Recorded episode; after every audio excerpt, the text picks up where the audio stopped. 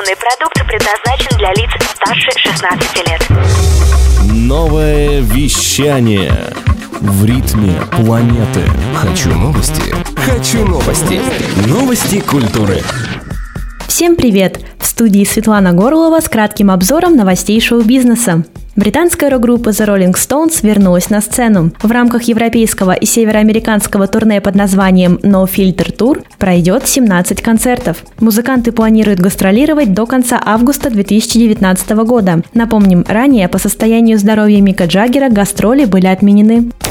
Гитара фронтмена Pink Floyd Дэвида Гилмора была продана за рекордные 3 миллиона 97 тысяч долларов. Новым владельцем инструмента стал американский миллиардер Джим Ирсей. Всего на аукционе Кристис в этот раз было продано инструментов на сумму 21,5 миллион долларов. Деньги будут переданы в организацию Clean Earth, которая занимается вопросами окружающей среды.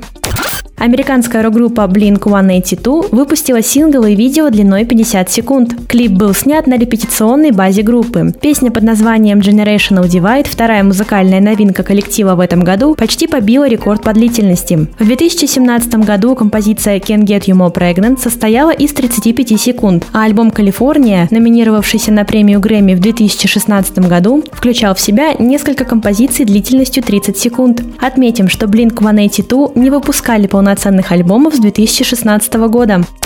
Американская супергруппа Rocketeers выпустила новый альбом впервые за 11 лет. Трек-лист пластинки под названием Help Us Stranger состоит из 12 песен. Также музыканты анонсировали турне по городам США в поддержку нового альбома.